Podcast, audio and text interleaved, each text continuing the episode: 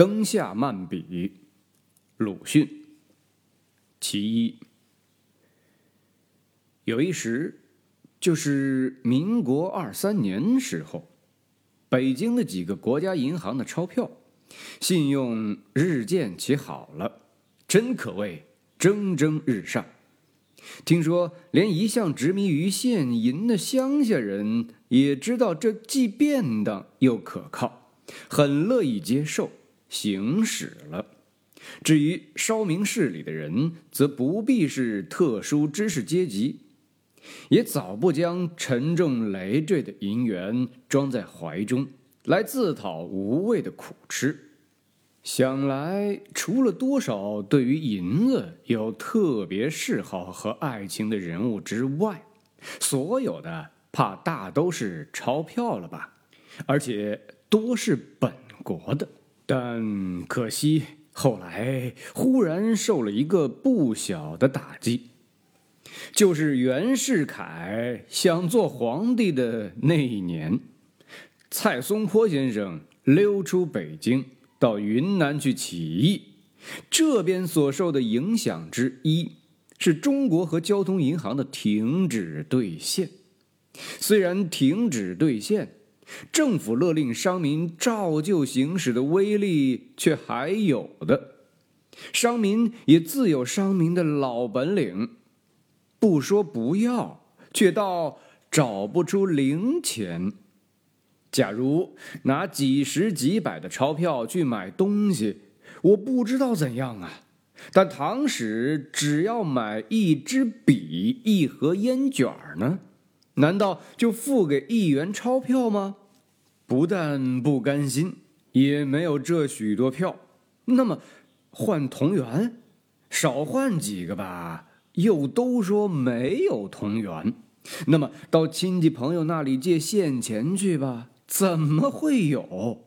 于是降格以求，不讲爱国了，要外国银行的钞票。但外国银行的钞票这时就等于现银。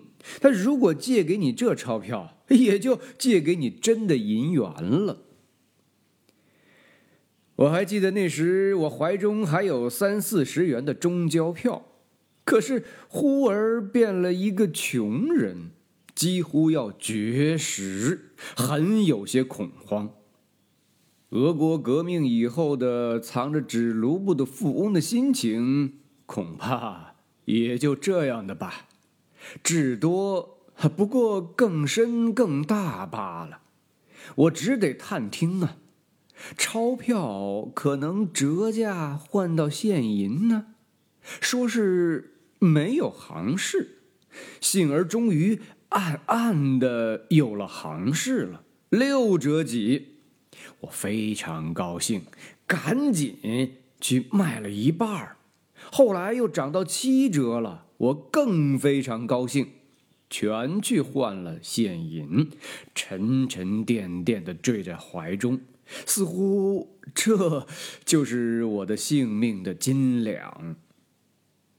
倘在平时，钱铺子如果少给我一个铜元，我是绝不答应的。但我当一包现银塞在怀中。沉甸甸的，觉得安心、喜欢的时候，却突然想起了另一思想，那就是我们极容易变成奴隶，而且变了之后还万分喜欢。假如有一种暴力，将人不当人，不但不当人，还不及牛马。不算什么东西，待到人们羡慕牛马，发生乱离人不及太平犬的叹息的时候，然后给予他略等于牛马的价格，又如元朝定律，打死别人的奴隶赔一头牛，则人们便要心悦诚服，恭送太平的盛世。为什么呢？因为他虽不算人。究竟已等于牛马了。我们不必攻读《钦定二十四史》，或者入研究室，审查精神文明的高超，只要一番孩子所读的简略，还嫌繁重，则看历代纪元编，就知道三千余年古国古的中华，历来所闹的就不过是这一个小玩意儿。但在新近编纂的所谓历史教科书一流东西里，却不大看得明白了，只仿佛说。咱们向来就很好的，但实际上中国人向来就没有争到过人的价格，至多不过是奴隶，到现在还如此。然而下于奴隶的时候却是硕见不鲜的。中国的百姓是中立的，战时。连自己也不知道属于哪一面，但又属于无论哪一面。强盗来了就属于官，当然该被杀掠。官兵既到，开始自家人了吧？但仍然要被杀掠，仿佛又属于强盗似的。这时候，百姓就希望有一个一定的主子。拿他们去做百姓，呃，不敢，是拿他们去做牛马，情愿自己寻草吃，只求他决定他们怎样跑。假使真有谁能够替他们决定，定下什么奴隶规则来，自然就是皇恩浩荡了。可惜的是，往往暂时没有谁能定。举其大者，则如五胡十六国的时候，黄朝的时候，五代时候，宋末元末的时候，除了老吏的服役纳粮以外，都还要受意外的灾殃。张献忠的脾气更古怪了，不服役纳粮的要杀，服役纳粮的也要杀。敌他的要杀，降他的也要杀，将奴隶规则毁得粉碎。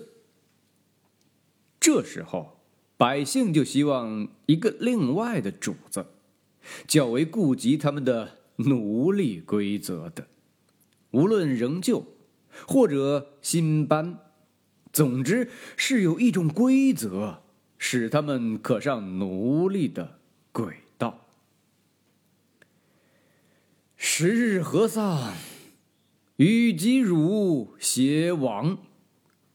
愤言而已，决心实行的不多见。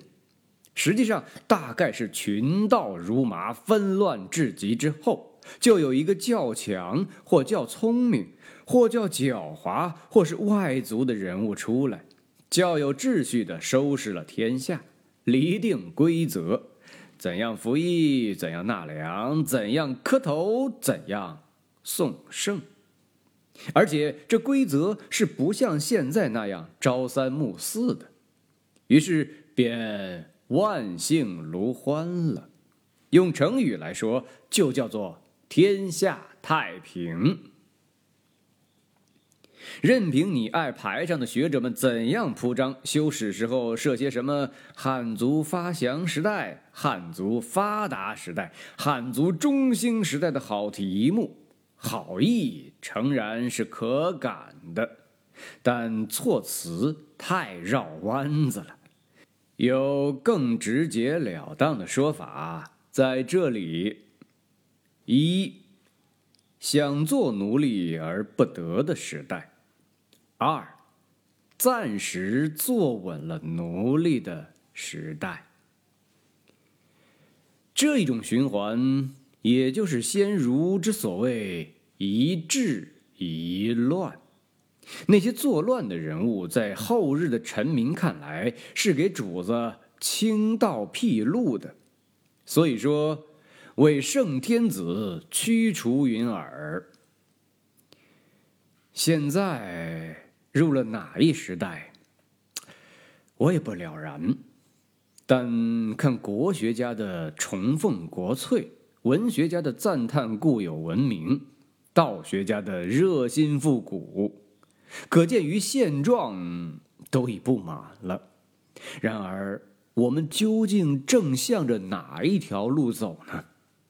百姓是一遇到莫名其妙的战争，稍富的迁进租界，妇孺则避入教堂里去了，因为那些地方都比较的稳，暂不至于想做奴隶而不得。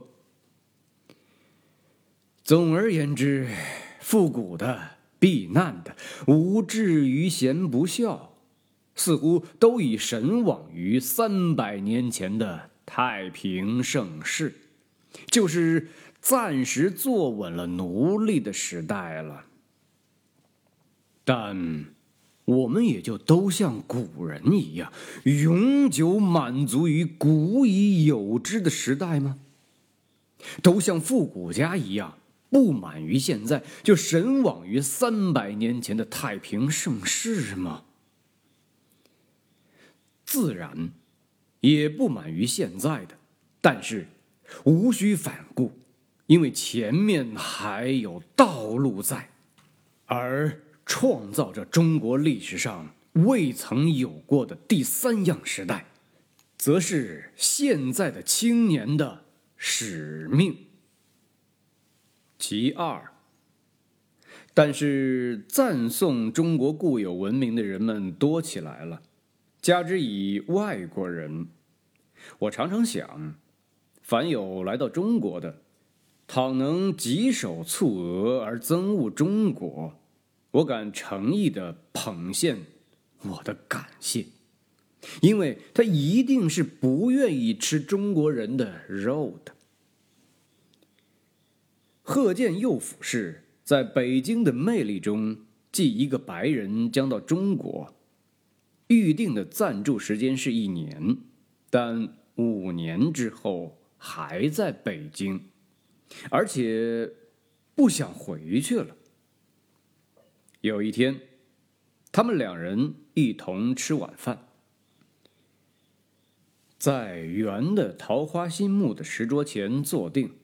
川流不息的现着山海的真味，谈话就从古董、画、政治这些开头。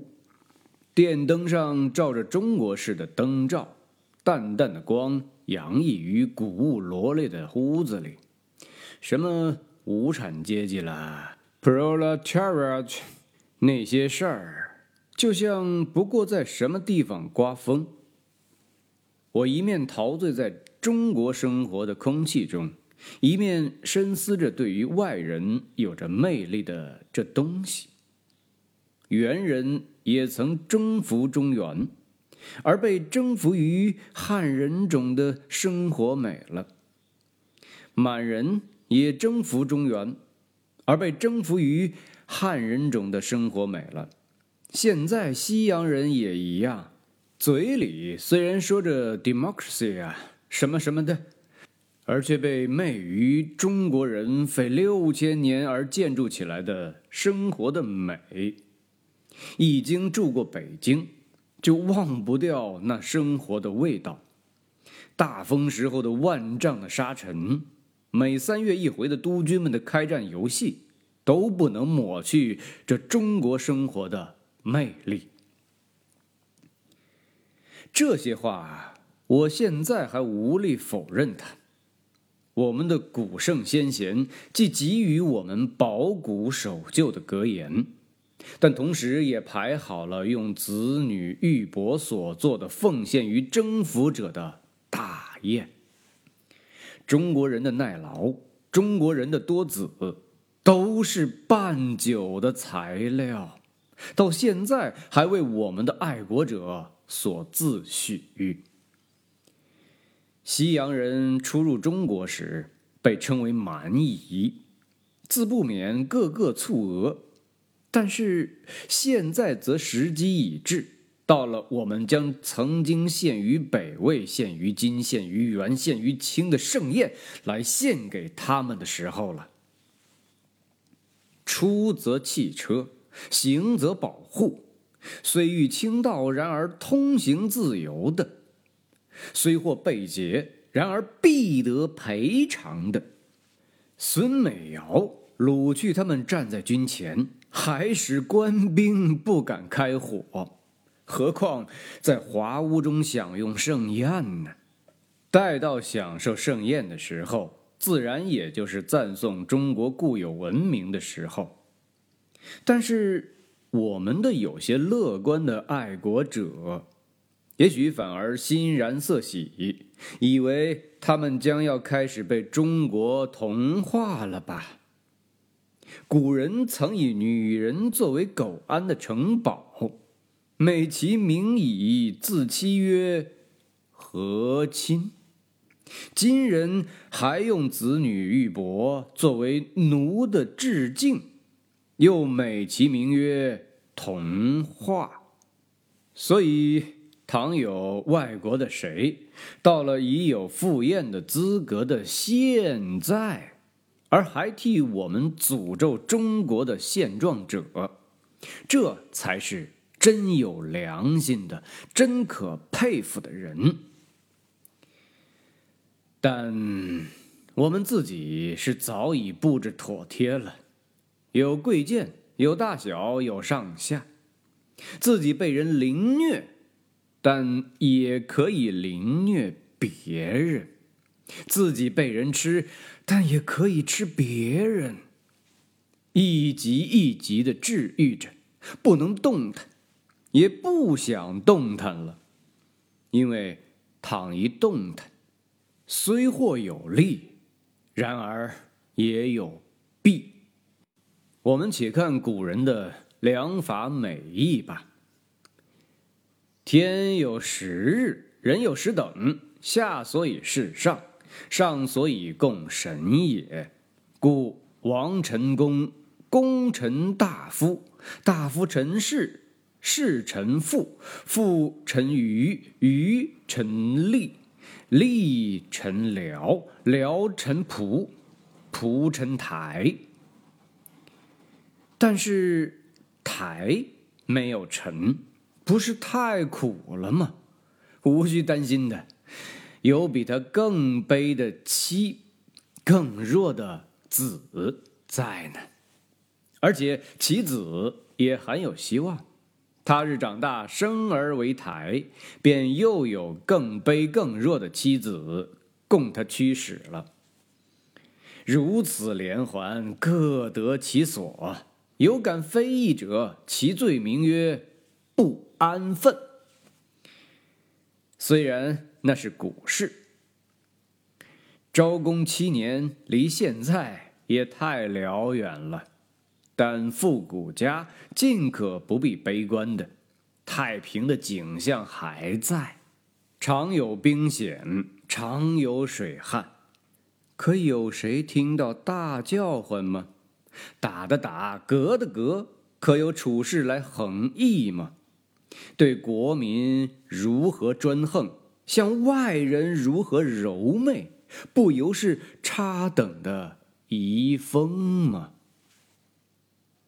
中国固有的精神文明，其实并未为“共和”二字所埋没。只有满人已经退席，和先前稍不同，因此我们在目前。